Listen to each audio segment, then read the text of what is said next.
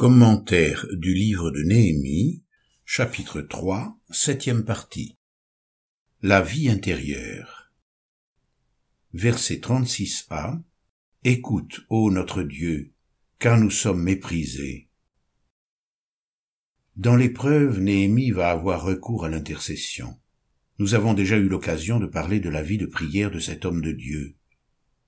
Ce qui apparaît dans notre récit, c'est la richesse de sa vie intérieure. Lorsque j'entendis ces paroles, je jeûnais, je priais devant le Dieu des cieux. Néhémie chapitre 1 verset 4. Le roi me dit, Au fait, que demandes-tu donc? Je priais le Dieu des cieux. Néhémie chapitre 2 verset 4. Et ici encore, son cri monte vers Dieu. Début du verset 36. Écoute, ô notre Dieu. Il existe plusieurs manières de prier. Il y a bien sûr cette prière intime dans la chambre, qui est précieuse et à laquelle sont attachées les promesses. Mais toi, quand tu pries, entre dans ta chambre, ferme ta porte et prie ton Père qui est dans le lieu secret, et ton Père, qui voit dans le secret, te le rendra. Matthieu chapitre 6 verset 6. Il y a aussi la prière collective de l'Église qui nous a été recommandée. En vérité, je vous dis encore que si deux d'entre vous s'accordent sur la terre pour demander quoi que ce soit, cela leur sera donné par mon Père qui est dans les cieux. Car là où deux ou trois sont assemblés en mon nom, je suis au milieu d'eux. Matthieu chapitre 18, versets 19 et 20. Mais il y a également cette prière intérieure constante du cœur qui nous est souvent rappelée. Veillez donc et priez en tout temps. Luc chapitre 21 verset 36. Priez en tout temps par l'Esprit avec toutes sortes de prières et de supplications. Veillez-y avec une entière persévérance. Éphésiens chapitre 6 verset 18. Priez sans cesse. 1 Thessaloniciens chapitre 5 verset 17. Qu'est-ce qu'une vie intérieure? C'est avoir un cœur tourné constamment vers Dieu, lui dévoilant sa peine ou ses préoccupations.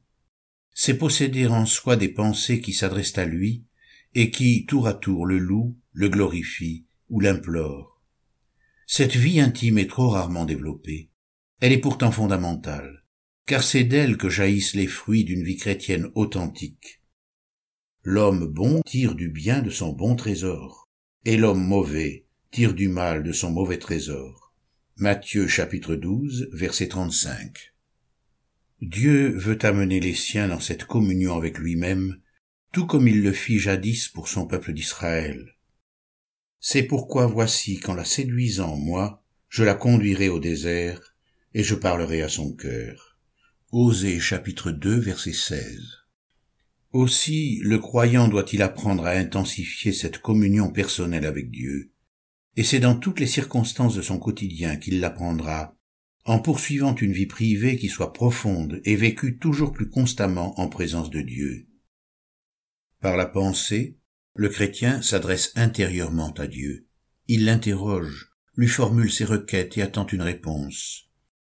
J'écouterai ce que dit Dieu l'Éternel. Psaume 85, verset 9. Nous pourrions presque décrire cette vie intérieure comme une sorte de deuxième pensée, ce qui n'a rien à voir avec le mysticisme. Le croyant, en effet, garde sans cesse les pieds sur terre et s'applique à sa tâche, mais l'esprit lui permet d'élever ses pensées vers Dieu. Dieu, que je sers à mon esprit, en annonçant l'évangile de son Fils, m'est témoin que je fais mention de vous toujours et continuellement dans mes prières. Romains chapitre 1 versets 9 et 10. C'est là, dans le secret de son être, qu'il va être instruit sur beaucoup de choses.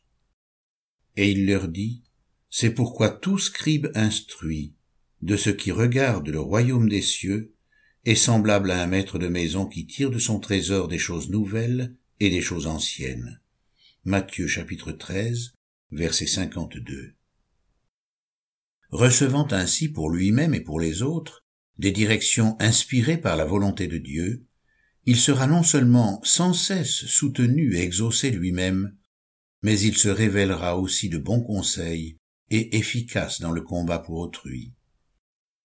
Il ne s'agit plus de chercher des solutions en mettant en œuvre toutes les ressources de l'effort intellectuel, mais plutôt de s'abandonner avec confiance à la direction de Dieu pour qu'il nous inspire ses pensées. Qui donc a assisté au conseil de l'Éternel pour voir, pour écouter sa parole? Qui a fait attention à sa parole? Qui l'a entendu S'ils avaient assisté à mon conseil, ils auraient dû faire entendre mes paroles à mon peuple, et les faire revenir de leur mauvaise voie, de la méchanceté de leurs agissements. Jérémie chapitre 23, versets 18 et 22. Cependant, il existe malheureusement des obstacles à l'épanouissement de cette vie intérieure. Les épreuves, les difficultés, les souffrances ont parfois usé notre cœur et Satan nous tente par l'incrédulité. Nous risquons alors par découragement, par abattement, et finalement par incrédulité, de nous priver de cette attitude de dépendance à l'égard de Dieu et de négliger cette vie intérieure. Satan menace sans cesse cette vie de communion avec le Seigneur en nous insufflant son doute. Dieu a-t-il vraiment dit? Genèse chapitre 3 verset 1. Nous pouvons également être détournés de cette vie intime avec Dieu, non seulement à cause des soucis de l'existence. Celui qui a reçu la semence parmi les épines, c'est celui qui entend la parole, mais en qui les soucis du monde et la séduction des richesses étouffent la parole et la rendent infructueuse. Matthieu chapitre 13 verset 22 mais plus encore par le biais des convoitises mondaines qui font la guerre à l'âme. Bien-aimés, je vous exhorte en tant qu'étrangers et voyageurs à vous abstenir des désirs charnels qui font la guerre à l'âme. 1 Pierre chapitre 2 verset 11. La convoitise de la chair, la convoitise des yeux et l'orgueil de la vie. 1 Jean chapitre 2 verset 16 détruisent la vie intérieure. Il y a un grand piège dans les loisirs. Lorsque le plaisir envahit l'homme, celui-ci finit par oublier Dieu. Lorsque tu mangeras et te rassasiras, garde-toi d'oublier l'Éternel. Deutéronome chapitre 6 verset 12. Voilà pourquoi il faut veiller, en tant que chrétien, à ne pas calmer notre cœur ou notre conscience en cherchant l'oubli dans les plaisirs mondains, quels qu'ils soient, même légitimes. C'est un péché dans lequel nous tombons souvent et par lequel notre vie intérieure s'appauvrit au point de nous faire éprouver beaucoup de difficultés lorsqu'il s'agit de s'adresser à Dieu au moment opportun. Si le combat est difficile, c'est vers Dieu qu'il faut tourner les regards afin de trouver la paix. La prière est efficace lorsqu'elle est le fruit d'une habitude et d'une vie de communion continue. Le succès que rencontre de nos jours le téléphone portable témoigne chez les gens du monde d'un besoin de communication. Le fait de pouvoir communiquer à n'importe quel moment rassure. On a le sentiment de ne pas être seul, de pouvoir faire appel à quelqu'un en cas de danger. Ce que les hommes sont capables d'imaginer et de créer sur un plan humain pour rompre leur solitude doit nous interpeller ne devrions-nous pas chercher à rester en contact constant avec le Seigneur pour lui parler, l'interroger, l'écouter? Sans cette vie de prière intime et constante avec lui, nous n'aurons pas une vie d'intercession authentique, et toute prière formulée en public ne sera qu'artificielle et fabriquée. C'est ce que l'on ressent parfois lorsque certaines personnes prient. Leur prière ne jaillit pas vraiment du cœur, elle n'est pas le fruit d'une relation intérieure avec Dieu. Nous n'avons pas cette impression devant la spontanéité et la fraîcheur de la prière de Néhémie, car elle est pour lui une habitude, un peu comme une respiration. Ne pas connaître cette vie intérieure, c'est être privé d'espoir, de secours, c'est être plongé dans une grande solitude. Jésus lui-même connaissait le bonheur d'une communion ininterrompue avec le Père. Celui qui m'a envoyé est avec moi. Il ne m'a pas laissé seul parce que moi, je fais toujours ce qui lui est agréable. Voici que l'heure vient, et même elle est venue, où vous serez dispersés chacun de son côté, et où vous me laisserez seul. Mais je ne suis pas seul, car le Père est avec moi. Jean chapitre 8, verset 29 chapitre 16, verset 32.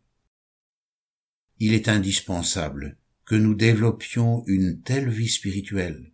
Plus que jamais nous en avons besoin, dans un monde qui nous est annoncé comme étant de plus en plus hostile à l'Évangile. Sache que dans les derniers jours surgiront des temps difficiles. Tous ceux d'ailleurs qui veulent vivre pieusement en Jésus-Christ seront persécutés. Mais les hommes méchants et imposteurs avanceront toujours plus dans le mal, égarant les autres et égarés eux-mêmes. 2 Timothée chapitre 3 versets 1, 12 et 13.